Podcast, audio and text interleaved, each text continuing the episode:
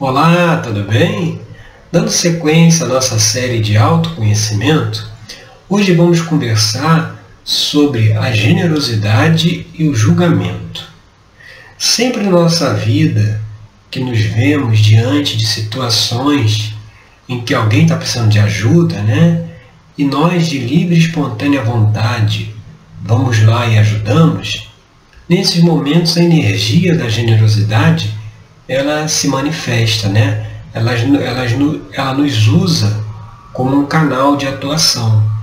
Então, toda vez que alguém precisa de algum auxílio, seja na rua, seja no trabalho, seja em casa, é, e, e é a, a ajuda de qualquer tipo, né? seja o tipo de ajuda que for. Quando se fala de ajuda, é, tem sempre uma visão é, da questão monetária, né? de você dar dinheiro para alguém que esteja precisando. Quando na verdade é preciso expandir esse conceito.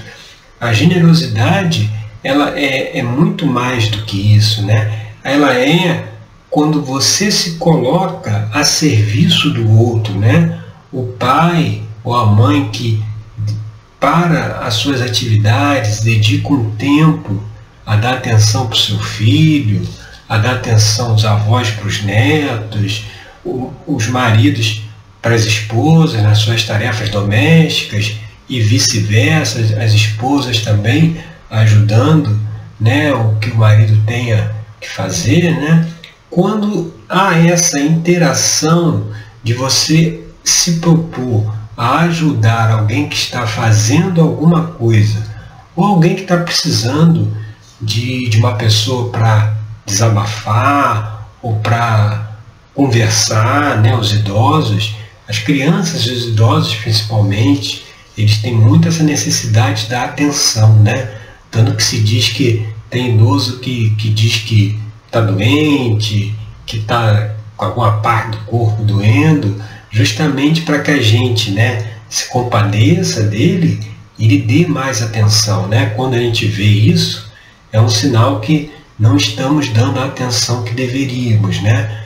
É um, é um mecanismo meio inconsciente que eles utilizam, mas assim como a criança também faz, né, de dizer que que está com algum problema, não está se sentindo bem, mas quando você vê é só mesmo para chamar a atenção. E quando nós nos dispomos a dar o nosso tempo, dar a nossa energia, dar a nossa ajuda a essa pessoa, nós estamos permitindo que essa energia da generosidade ela atue em nós, né? E isso é uma, uma, uma energia muito poderosa para elevar a nossa frequência vibratória, né? Sempre se procura, né, métodos, exercícios, né, para elevar a nossa frequência, né, para sair de uma frequência mais baixa e para uma frequência mais alta.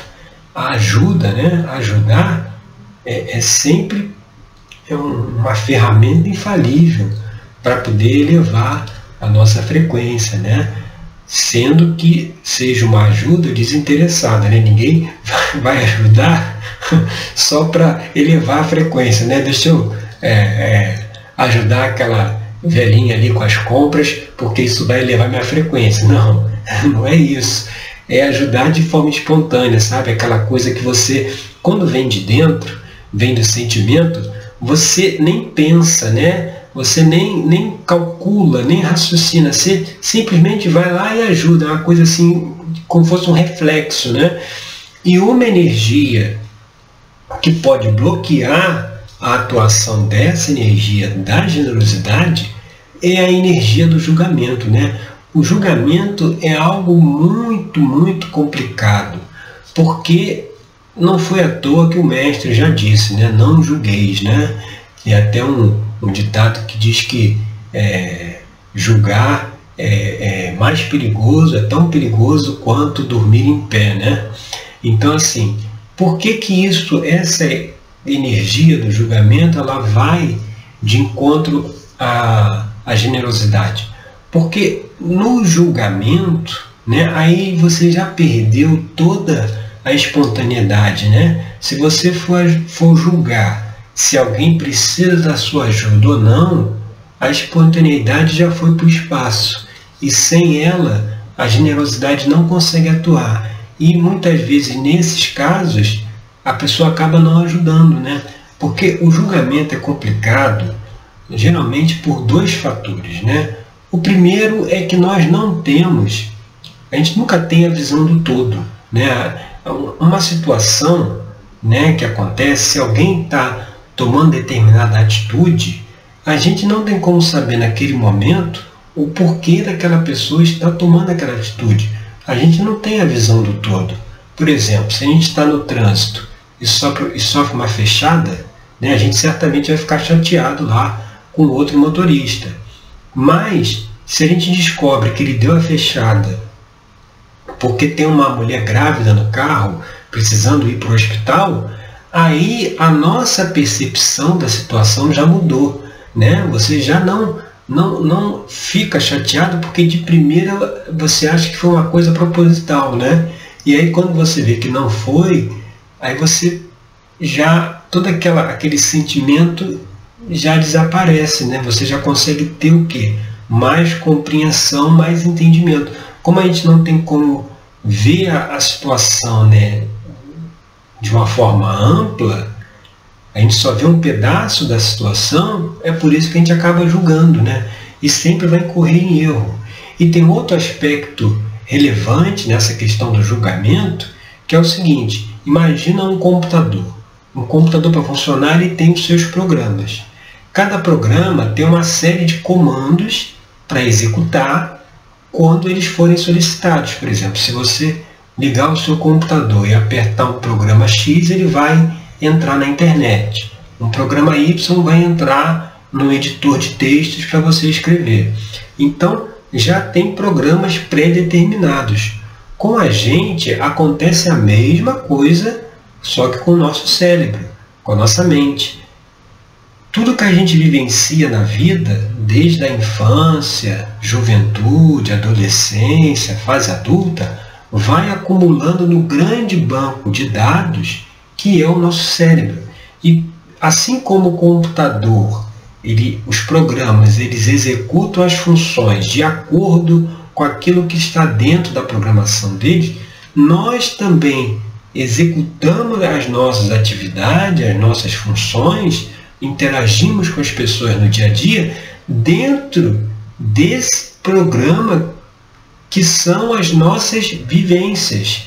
Né? Se você pegar uma pessoa que nasceu na Inglaterra, lá dentro da família real, ela tem uma percepção de mundo completamente diferente do que uma pessoa que nasceu lá na África, num país africano.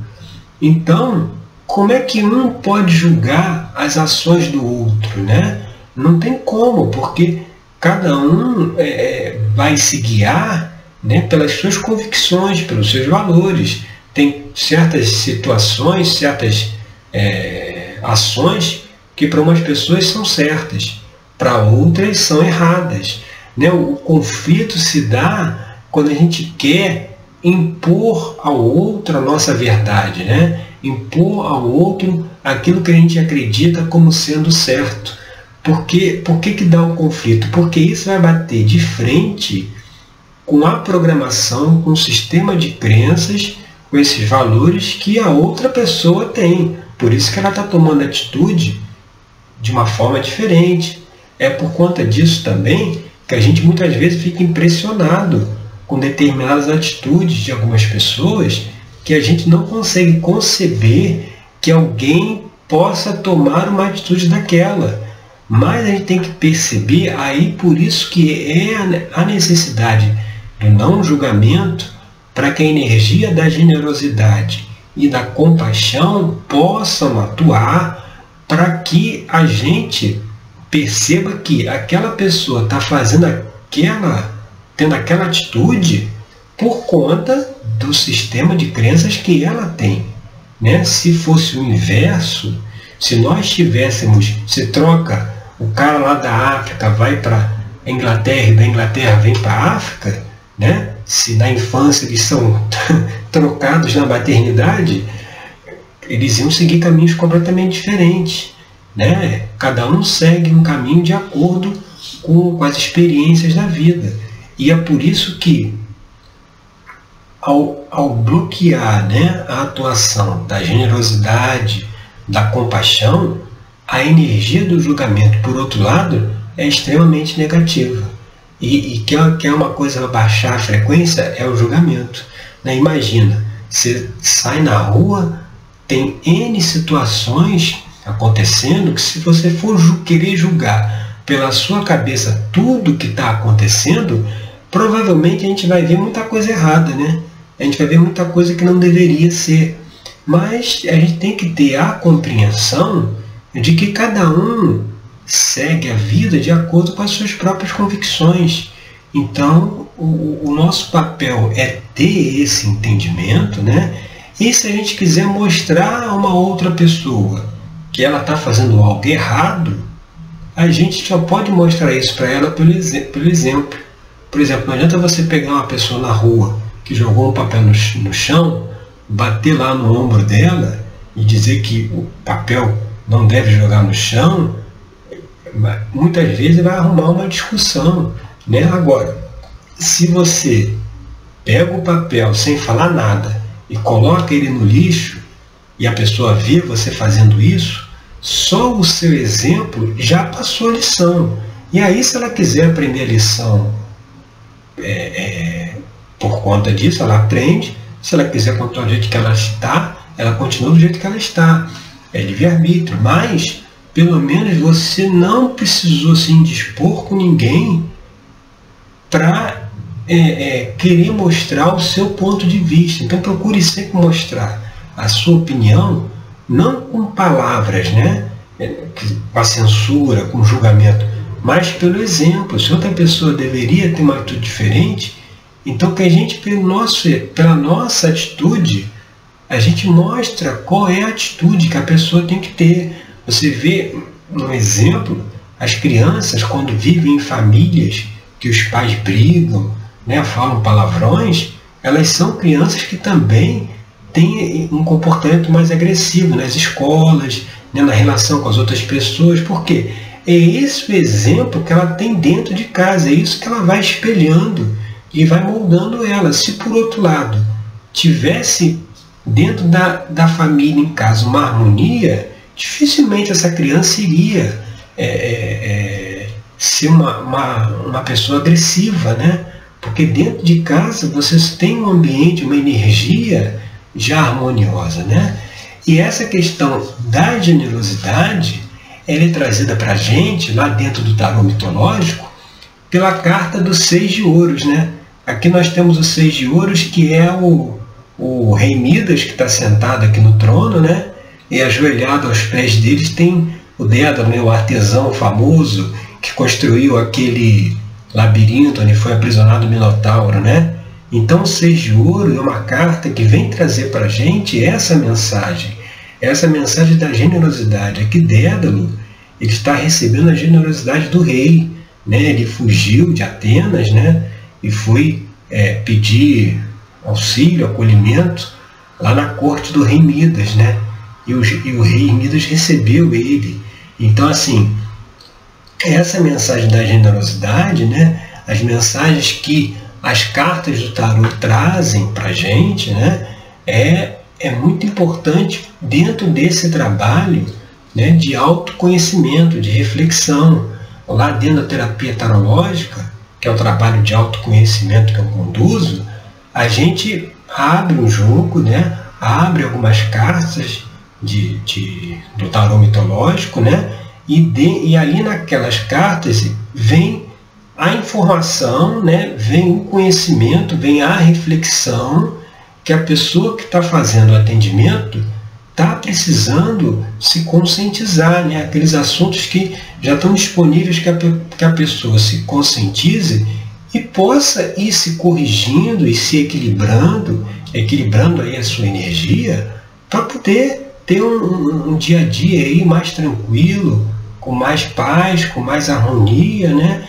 E dentro de um caminho de crescimento, de evolução. Aqui na descrição tem o um link onde você pode clicar e ir lá para o meu site e conhecer como é que funciona essa terapia tarológica que a gente usa as cartas do tarô, né? aqui nesse caso o seis de ouros, as cartas do tarô como ferramenta de análise, de autoconhecimento e de questões que precisam ser trabalhadas dentro aí num trabalho terapêutico, tá certo? Eu agradeço aí pela sua audiência, meu nome é Rodrigo Cruz, eu sou terapeuta tarológico, obrigado por você estar aqui comigo e até o nosso próximo encontro com mais uma reflexão aí para o nosso dia a dia, tá certo? Obrigado!